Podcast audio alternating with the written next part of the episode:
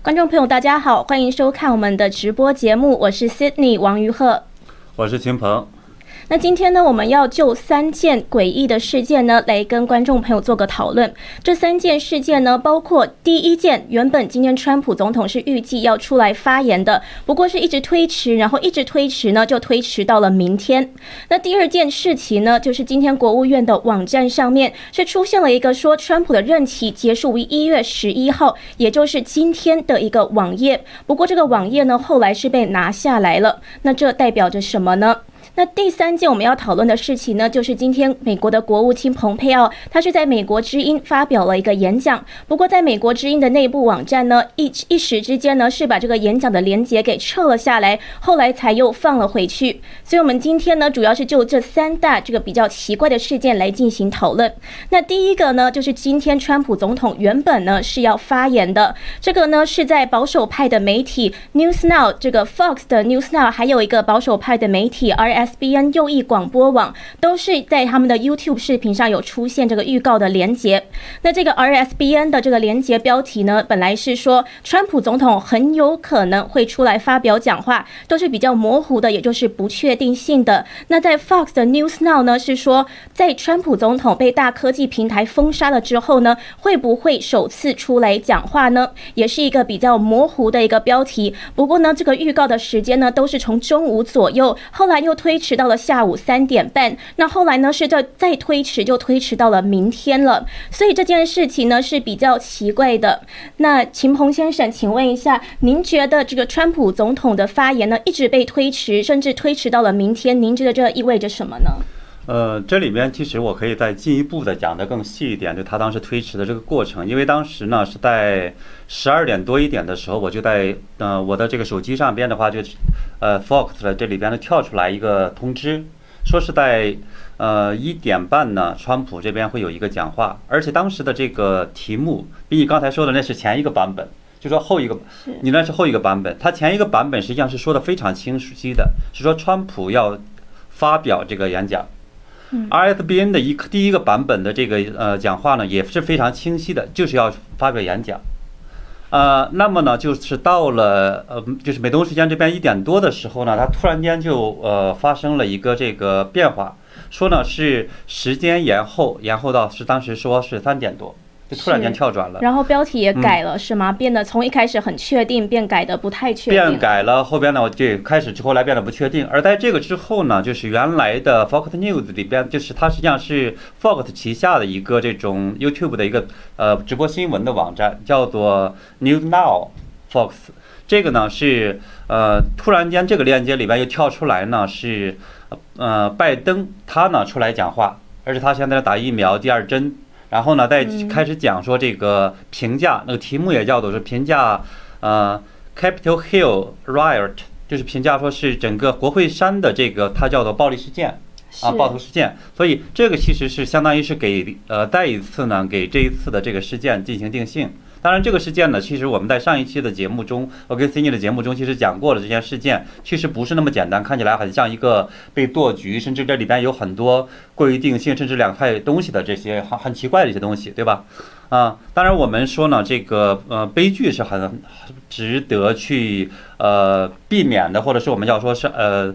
哀痛的，但是呢，这里边这个事件背后不是那么简单，是，所以呢，这个拜登这个时候去来讲话呢，其实，在当时这些网友们就在讲说，这个看起来是不是像有个圈套，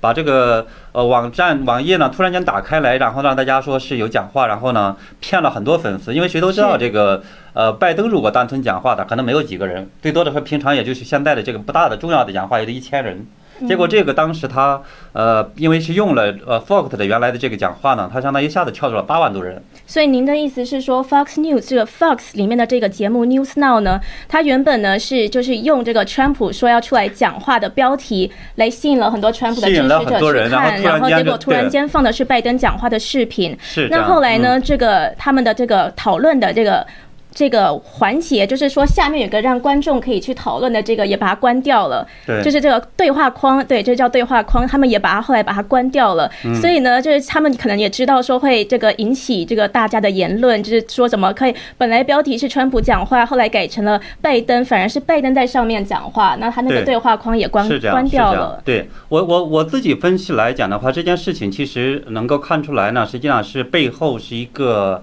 政协大战。就是很明显来讲的话呢，它背后两股力量还在较劲，所以才会出现这么一个诡异的事件。而之所以发生这件事情呢，我理解其实很大一个程度上是因为川普现在呢是处于一个很尴尬的一个局面。为什么这么讲呢？因为我们知道呢，川普现在相当于是去承诺是有一个呃和平的一个移交权利的问题，也就是说，不管虽然他没有接受，也至始至终没有承认过拜登是真实的当选了。不是不是要至少说，同在选票上没有正式当选，但是呢，他本人在这个律师们这样的一个劝说下，事实上他是努力的，一直想寻求这种法律的手段，他并不想采用就是我们看到大家说的这个呃武力的手段，这就带来一个很大的麻烦，就是说，换句话讲，你只要没有这个台呃法律下来之前，你就必须接受这样的一个流程。也就是说，这个时候，因为他从呃身份上来讲是属于这叫做即将历任的总统，那么换句话讲，那个时候的话，背后的新任的总统团队或者是我们叫国会这边要审查他的稿件，他是没有办法说不的。所以呢，这段时间呢，我理解就是因为 Fox 来讲，它实际上现在属于这种叫做。呃，我们叫已经叛变了，不属于完全是一个，这是他的团队，对吧？他不属于完全是一个原来川普的团队的这样的一个呃新闻媒体了。嗯。所以呢，这个时候他实际上跟呃拜登团队他有一个这种对接。那么这个时候的话，拜登那边他相当于把他这个镜头切进来，所以在这个背后的话呢，有一个审查和被审查的一个关系，还有一个呢，那边是和拜登的这边是有一个联系，把他这个镜头切了进来。所以这个背后是这么一个关系，我我这是我们从现在的这样的一个局面能够判断出来的。是，那您觉得川普总统本来会出来讲什么呢？呃，其实我在这个他要改时间之前，我在推特上发了一条，我说我其实对两个小时之后的这个呃川普的讲话不抱很大希望。原因很简单呢，因为在之前的时候，如果他要采取这种武力的时候，他早采取了。特别是一月六号的那种情况下，相当于对定性，实际上在没有任何的这种调查，还没有完全了解这个过程里边到底发生了什么的情况下的话，川普相当于是接受了他们的一个定性，就是说只得暴力，然后让那些人撤离。基本上来讲，就是没有可能他在愿意去采取这种云力的手段，基本上就这么定了。而那天其实还带来另一个比较尴尬的一个局面是什么呢？原来的时候是属于拜登是没有被法律承认的，而一月六号相当于是一个分水岭，这个呃那些人离开之后，发生了国会事件之后呢，晚上我们知道他加班，加班之后的话，实际上是后来相当于是由国会，呃虽然他那个整个过程我们讲说它完全是一个很非法的一些东西。对吧？他是看起来好多他没有让他去挑战等等的，但是呢，最后他无论如何从法律角度来讲的话，他是由国会最终确认了是拜登当选。是国会当时呢，就是挑灯夜战，在半夜的时间点呢，非常快的都完成了对拜登的这个认证了。对，所以这样的带来了，其实就是说，他一方面他没有愿意去采用，第二又带来了他这种身份的一个变化。所以呢，从后来的他的这样的一个说是，呃，承诺和平移交，还有呢是今天的我们早晨看到的这个第一夫人，呃，就是梅拉尼亚，她的在呃白宫的网站上呢发表了一个声明，实际上也是表示呢，第一，当然她是说这个过去的一年中的这个。大瘟疫到了，给美国人带来了很大的一个艰难，对吧？他呢也是为呃国会的去世的这些人，包括呢就是呃退伍的这个空军女兵，还有呢其他的这几个人去进行哀悼，是在国会他们的家人，在国会闯入事件导致的很多人的丧生的这一些对，所以呢是这样子。然后在接下来最后的时候，他相当于是祈祷国家的这种和平、高雅，还有这样的一个呃。相当于是未来的一个美好，也就是说，你能够从他们的这样的一个这种呃变化中的话，其实我不认为说，川普在接下去他愿意更采取那种手段了。是，所以现在网络上很多人都在谣传说，川普呢可能签署了戒严令了，或者是说川普可能之后会有什么大动作。所以您觉得这一些是比较不不可能的，是吗？呃，至少是目前是没有采取戒严令的，因为我们现在看到就是很多人上传那个军车呀，或者上传那个军人的这样的一些这种。照片、视频，但事实上的话，现在呢是，呃，在呃国会那边，就在美国首都，现在已经是有这个六千的这样的一个呃叫国民警卫队的人，他呢还是计划在本周末，就是这个国民警卫队的这个局长是呃增加到一万人，未来呢很可能再会增加到一万五千人，就是他的权力动用到这个，而这个人呢，这些人其实你要表面上看起来是要保护保卫国会。但其实呢，我觉得是因为都好多州都是来自于周围的民主党州，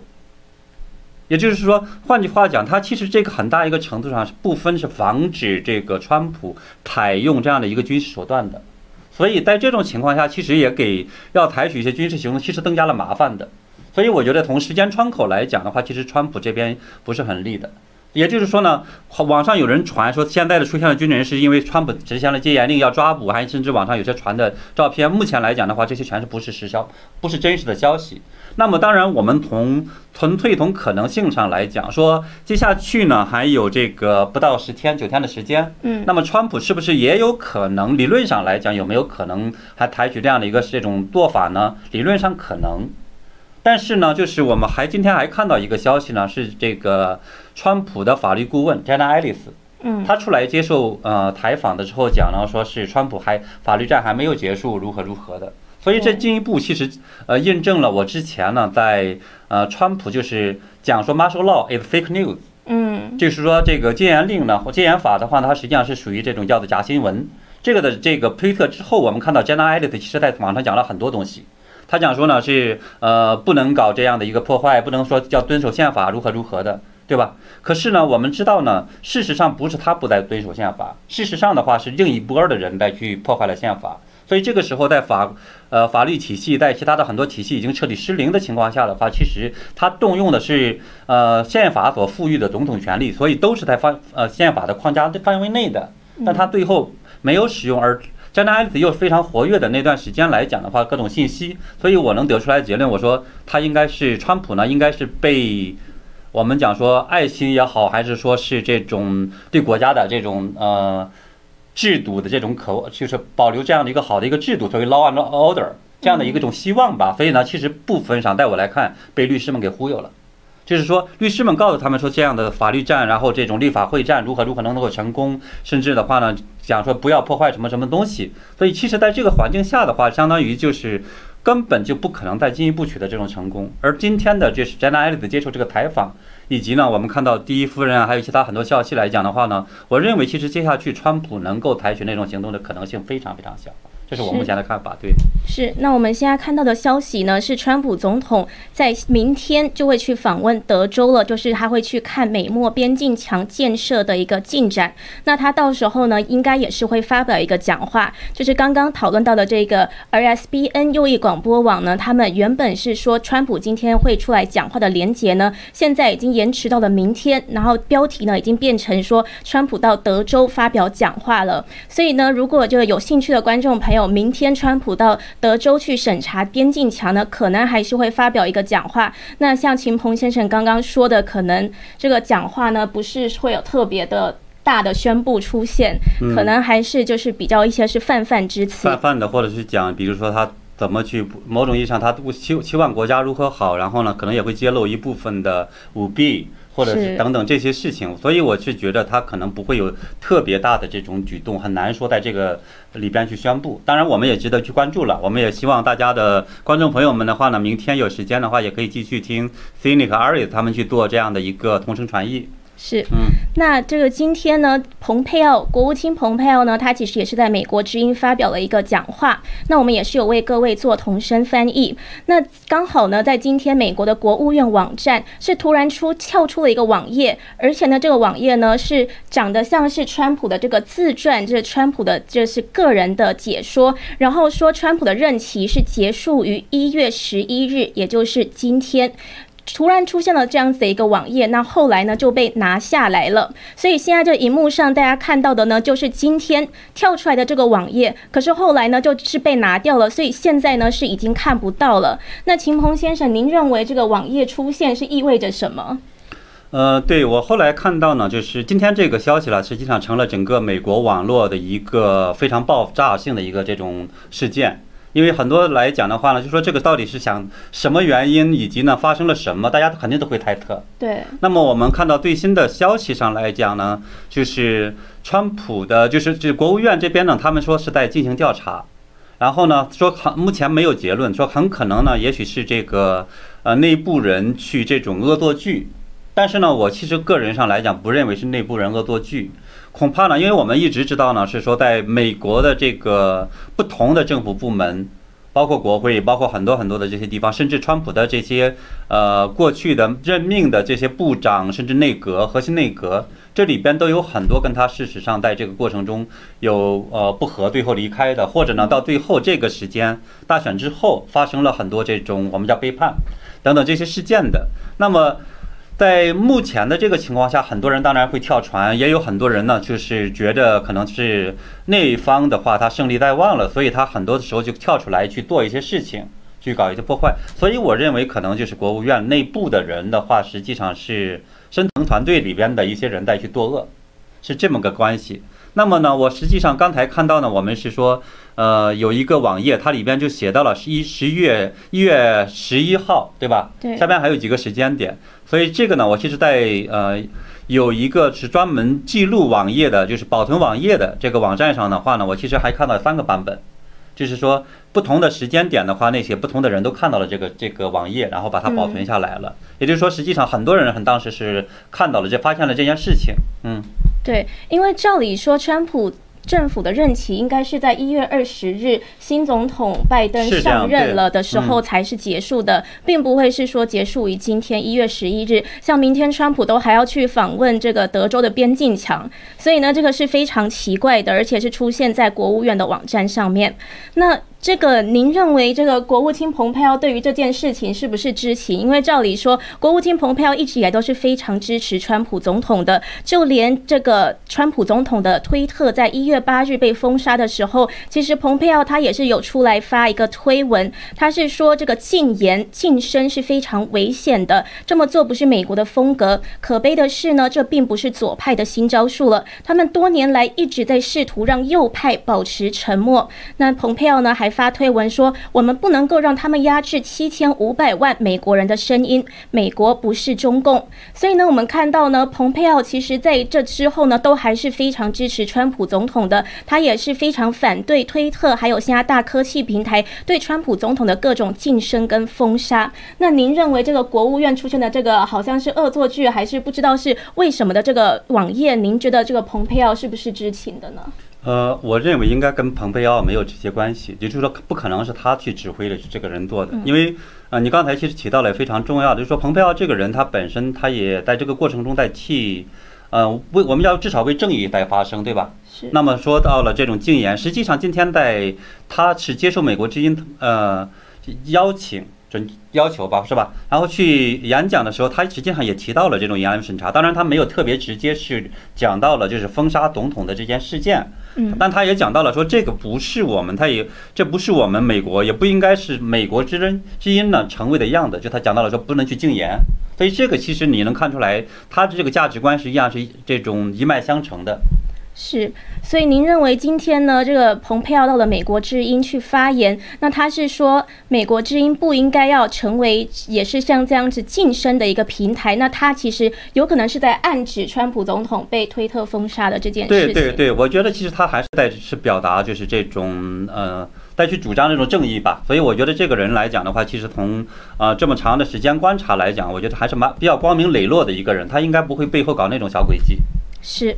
那我们看到呢，最近川普总统的确是除了川普总统之外呢，还有他的律师西德尼鲍威尔，那还有前国家安全顾问麦克弗林，他们的个人账号呢都被推特封杀了。那很多人呢就移到了其他的平台，例如说是 Gap 或者是 Parler 这一些代替平台。可是就连 Parler 这样子的独立网站呢，都被 Google 还有苹果封杀了。他们是在 Google 的苹果商店中呢，完全的就是移除。Parler 的这个下载，然后呢，亚马逊呢也在一月十日的时候关闭了 Parler 的服务器。那 Parler 的首席执行官马兹他是告诉大纪元时报，他说呢他会采取法律行动。所以，我们看到现在大科技平台这样子垄断之下，对于言论的封杀是相当严重的。然后也有很多的民众就在质疑说，我们现在还活着的，到底我们在生存的这个国家到底还是不是美国？就觉得好像到了这个中国的样子的感觉。那另外呢，我们谈论到下一个话题，就是今天蓬佩奥在美国之音发表了演讲。那蓬佩奥在这个演讲中呢，他是持续的加强他对于中共的打击，他是持续的说呢，美国最大的这个头号威胁还是这个中国共产党。那他也提到呢，这个中国共产党他的这一个理论呢，跟西方的价值是背道而驰的。他说中共不遵照规则走，也不尊重人权。那他也提到了这个香港。新新疆发生的这一些事情，那这当时呢，这个美国之音的主持人他是提问了，他说，因为接下来有个新的政府要上任了，那这个新的政府上任了之后呢？是应该照理说是两党这个新的政府呢，也是将中共视为最大的威胁的。那那就蓬佩奥是怎么想的？那蓬佩奥说是的，这个两党照理说都是一致的，都视中共为最大的威胁。那另外呢，讲到这个中东的政策呢，他也说希望川普总统在这一次呢起到的这个作用，在这个任期起到的作用呢，在之后呢，在下任政政府能够继续下去。那您对于这个蓬佩奥的这一番发言呢，您有什么样子的观？呃，其实我再去想的话呢，第一呢，就是说，呃，作为蓬佩奥呢，在这么最后的这段时间内，他其实还在一直推动着，就是川普团队遏制中共，以及呢，就是美国第一的这样的一道策略，对吧？也就是包括呢，我们看到的是九号的时候是解除原来是在跟台湾关系里边的这样的一些限制。等等，就说这些事情来看的话，包括打击中共，所以呢，这个其实能够看出来呢，是蓬佩奥这个人是对于，呃，还是非常敬业的，而且对于中共来讲，他实际上是真心实意的在去做，因为否则的话，他这段时间其实完全可以去呃放手了，或者是基本上不做什么，然后呢是等着这种到岗下站，对吧？所以只能是这样子。但是呢，现在看不是，这是第一个感受。第二个感受呢，其实当然我们呃和这个主持人。还有呢，就是观众很多人都可能是一样的，大家都可能会有一个疑惑，说现在的这种蓬佩奥，或者说我们叫川普政府的这种呃政策，它多大程度上能够被接下去的这种拜登团队，假如他能上来的话，是吧？他能够去继承或者是去呃延续？因为我们可能都很担心的话，说作为这个中共来讲呢，它跟呃现在的这个拜登团队里边的很多，它是有这种很说不清的一些关系。那么这种情况下，他到底会怎么去做？以及呢，接下去的话，实际上我们看到，呃，拜登团队呢，他又有很多的不同的地方，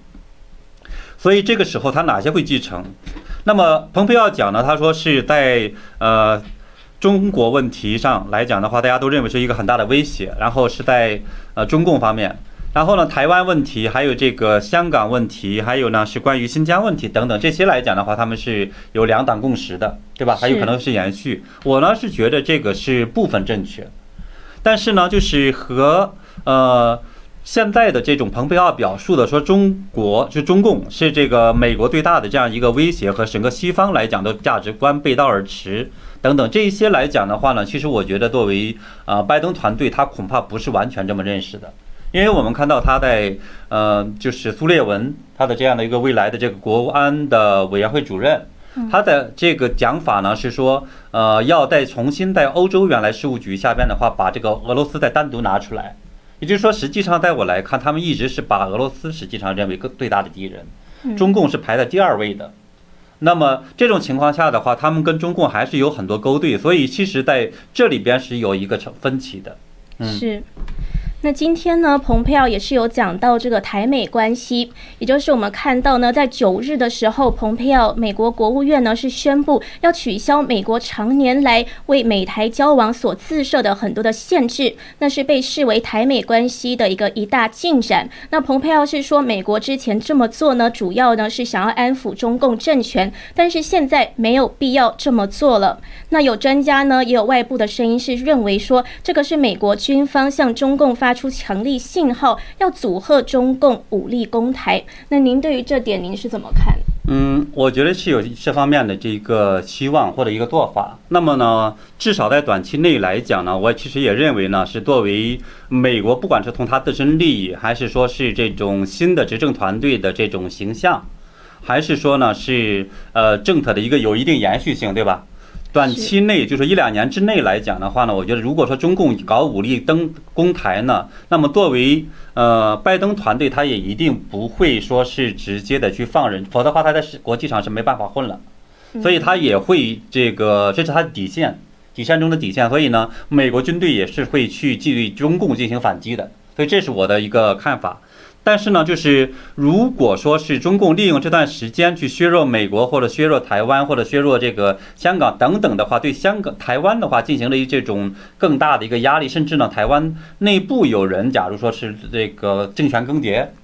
对吧？比如蔡英文政府团队更迭或者等等这些事情的话，最终假如说是有这种某一个这种领导人上台，他愿意说是以这种其他什么方式跟中共进一步的拉近去都好。这个美就是作为美国是没办法去处置的，所以这个其实恐怕也是未来台湾所面临的一个问题。当然，另一个问题的话呢，是我们讲说，呃，如果是拜登团队的话，他上台他会进一步的去呃削弱美国的同时壮大中共，不管他是有意还是无意，他会壮大中共，所以带来的一个结果的话，事实上对台湾也不是一件好事情，这是两方面的一个威胁吧。是。那所以呢，我们看到的确是现在，尽管呢是下一任政府马上就要上任了，可是川普的团队，包括国务卿蓬佩奥，还是在做非常多的行动。那有点像是在为后续做努力。就是尽管说他们呢已经要卸除职务了，可是呢，在下一任政府上台之前，他们要赶快把该做的都做完，然后呢做一些准备，让接下来的政府呢，尽管他们上台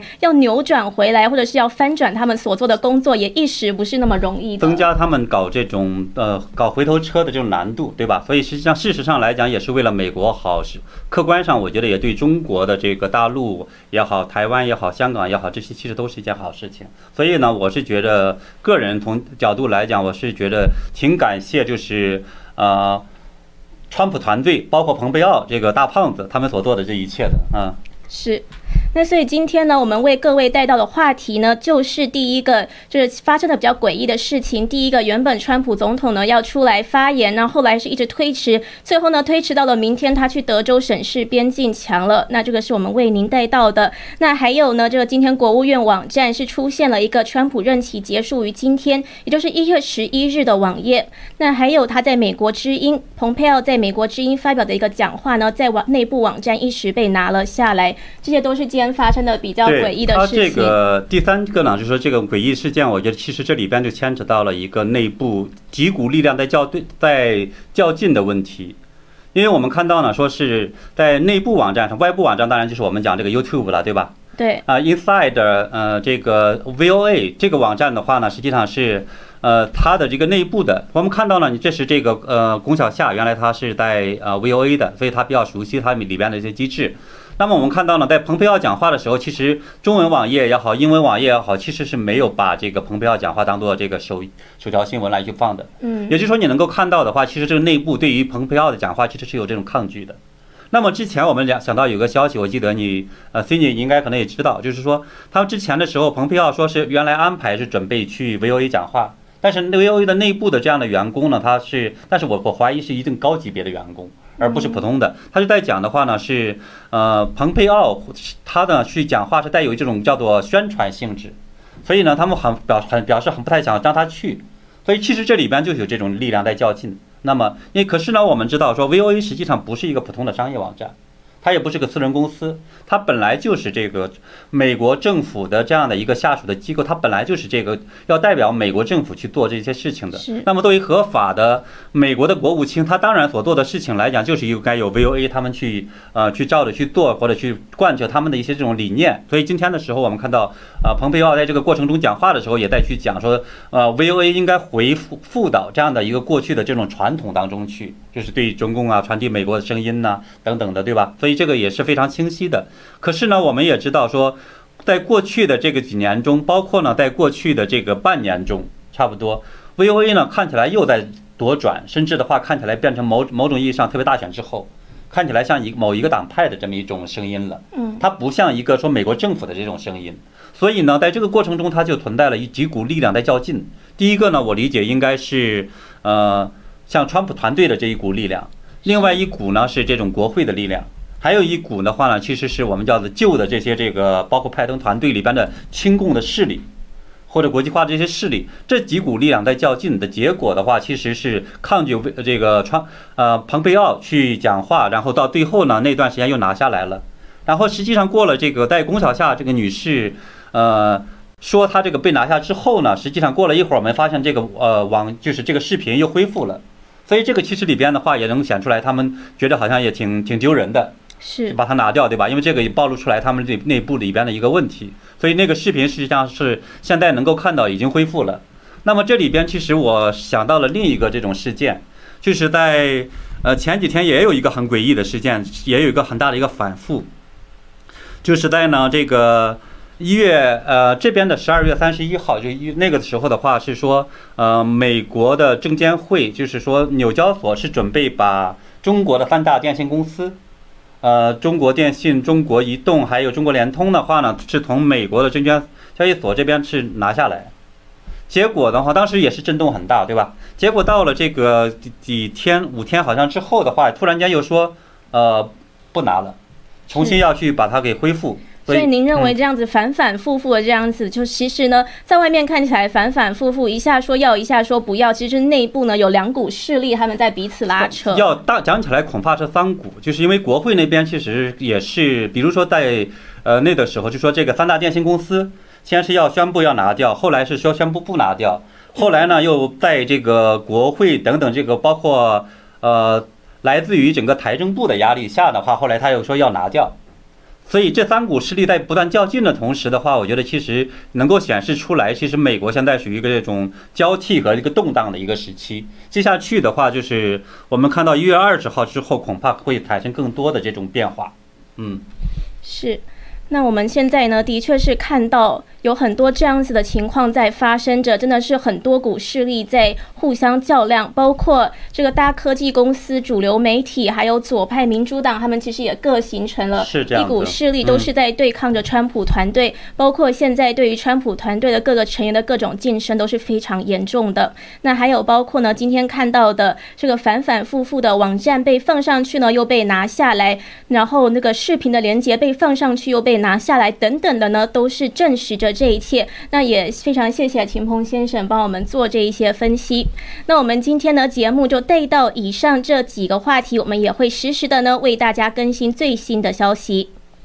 谢谢大家，那我们今天的节目就到此为止。非常谢谢秦鹏先生今天的分析，那我们也会持续的更新消息。谢谢大家，大家晚安，再见。